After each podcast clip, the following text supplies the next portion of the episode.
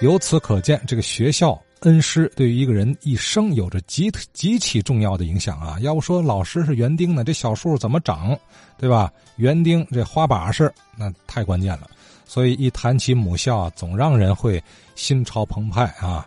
和周青云老师同龄的赵春玲赵阿姨啊，也有这样的感受啊。尤其这两天听人们提起了河北大街的玉皇庙小学之后。最近这几天不是老提这个那个玉皇庙嘛，就把我这个心情给给，哎呀，有点心潮澎湃。我是玉皇庙毕业的，这个玉皇庙啊，这个学校它历史悠久，倒是哪年建校，这当然我不知道，但是我可以推测。我呀，上面有两个哥哥，一个比我大五岁，一个比我大七岁，也就是说我大哥今年要活的话，应该是九十二。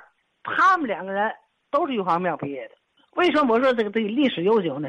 你算算，我我的哥哥如果活着今年是九十几岁，我哥哥说他上学的时候，他们同学要是调皮，老师你在说嘛呢？别不听话啊！你要淘气，我找你爸爸去。也就说，那学生他爸爸又是这学校的毕业生。我的那个二年级和三年级啊，我是在那个就那天说那个那个金融桥小学旁边那个仓库那建德私立，我是在那儿二年级三年级上的。我什么时候到玉皇庙呢？我应该上四年级，结果到学校一一推荐呢，学校说四年级啊没有位置了，你只能从三年级上，所以也就是说是又重上的。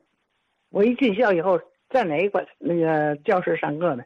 就是迎面那个，我想象啊，是不是这是过去那个庙里的大殿？这个教室有多大呢？一共招的学生是一百三十二名，就是一个班。一百三十二名学生，为什么我知道呢？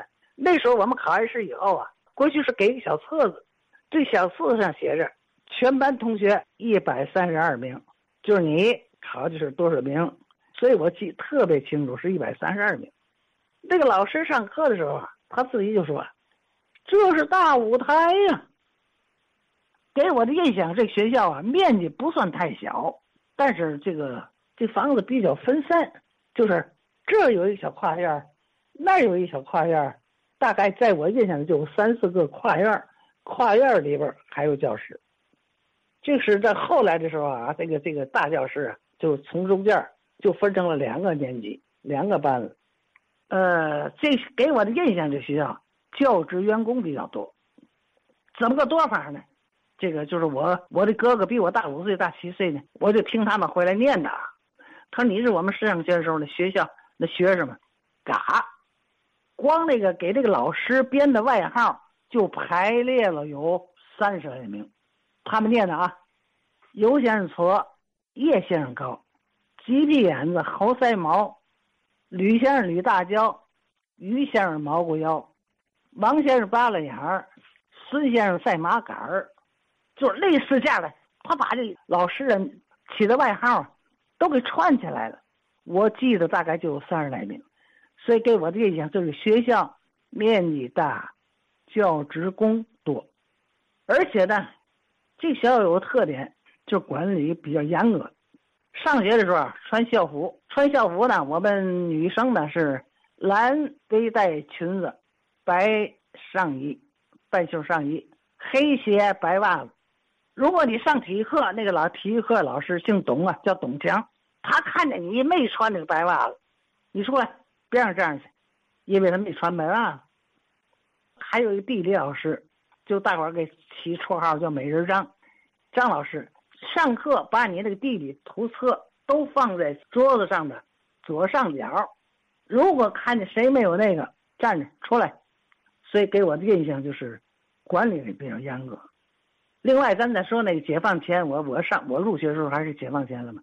刚进第二道院门啊，对面的三层高台阶，那上面挂着一个孙中山的这个这个相片进门先念这个：“于日立革命凡四十年，其目的在求中国之自由平等。”得先念这个。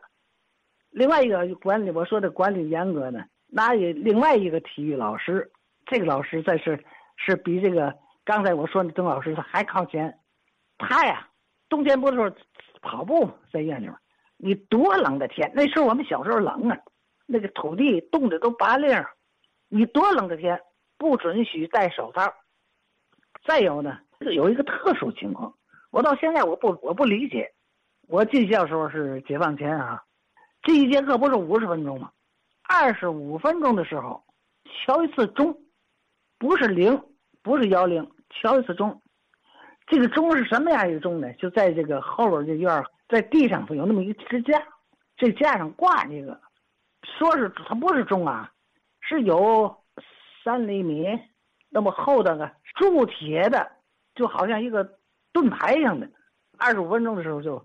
当当敲那个，一敲那个，这个老师就出去了。那个老师在门口站着等着，那老师进来了。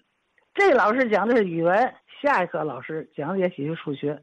我不明白这是什么意思。到了五十分钟才休息十分钟，这是解放以后就没有了。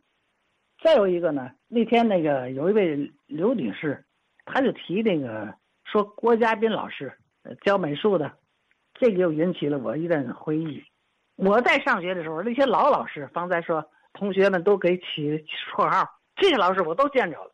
我在学校的时候都是那些老老师，唯独方才就是那个刘女士说的那个郭家斌老师，可能是在当时学校里边老师最年轻的一位。这郭老师怎么回事呢？我过去我是这个咱们电台的温馨家园的铁杆粉丝，我在发发言的时候呢。我就说到一个事儿，我说我是玉皇庙毕业的，我们那时候有一个美术老师，连做手工教手工，是郭家斌老师，手特巧，教给我们做松花，还教我们做那个蒸汽机，是木头的蒸汽机，我们用小撮儿啊、小锯呀钻以后啊，都组上以后，然后嘎哒嘎哒一摇摇吧，哎，还活动。一是叫谁听见了呢？叫郭老师给听见了，他听见后他说：“哎呀。”欺负我学生嘛，结果他的爱人呢范老师，给电台一打电话就联系上我，我呢就去郭老师那就看了他一趟。郭老师呢去世了也就是几年的功夫，我在这个老师临终以前，我还能见了他几次。我觉得这个学校他给我们打下了一个很好的基础。我们班的同学啊，都来自于河北大街。各个商店也好，工厂也好，你看啊，永安茶庄的那个后代，跟我同学姓沈。我们那时候小，以为他父亲是那里边老板，后来我了解不是，那个老板可能姓是姓耿，耿二烈。对，我们这同学他父亲是永安的，二代二沙高后代叫刘国庆，附近的炒锅、自行车铺的、盘鸡店的、卖土产的，一句话。他们的子女都在我们这个玉皇庙上学，这个学校里出人才呢，在全国可以说是有名了。板胡演奏家刘明元，他们家住在同义庄那块儿，离着这个学校得有一里多地。还有那个小品演员王景瑜，他们家住在营门外，还有好多的同学家里边住的快到西站那儿的。这个涉及的面儿特别广。然后再说呀，学校啊毕业的时候。我们六年级、五年级和六年级教我们数学的老师叫刘景琦。这个刘景琦老师呢，是当时教师队伍当中最年轻的，但是他的这个讲课讲的非常好，给你加了好多课外题。这个我们在考中学的时候可受益了。那时候那个中学很少啊，大部分都是私立中学。那一年我考上了五中，那时候考有时候报学报学校不报一个学校，因为市里。中学很少，还得报个私立学校，就备胎吧。我就报报了是哪儿呢？我报这个寒光女子中学，一个是报的五中职业，一个是报的寒光女子中学。那时候我们公布榜的时候，就在《天津日报》上公布。早晨我很早很早我起来，我就去买报纸。我录取了，我就没去寒光。我就就是我们在考学校时候，你别看嗯，市里录取的名额少。但是我们学校考试的国立中学的学生人数不算太少，就说明这学校的教学质量还是挺好的。反正我是生在这个这个管界，我基本上就没没离开这块土地。我是老在想着就地重游，后来我就他们带着我去看一次，我非常心里非常凄凉。河北大学过去那是太繁华了。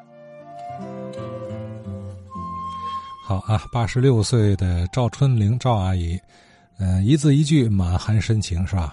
玉皇庙小学的历史沿革，我听到这儿特别希望了解了解，是吧？不知道有没有老先生能掌握更加细致详尽的信息？希望您赐教啊！他是什么时候废的这个玉皇庙，兴的这个玉皇庙小学啊？从赵阿姨的推想来看呢，应该是够老的了。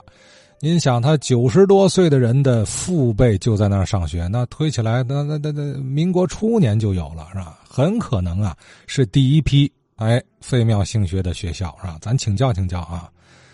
呃，赵阿姨呢，是一辈子没离开北大关地区河北大街啊，这个魂牵梦梦绕的地方，嗯，留有她无尽的乡愁。可惜，哎呀，这个今天再看呢，是踪影皆无啊，能留下来几棵老树就不错了。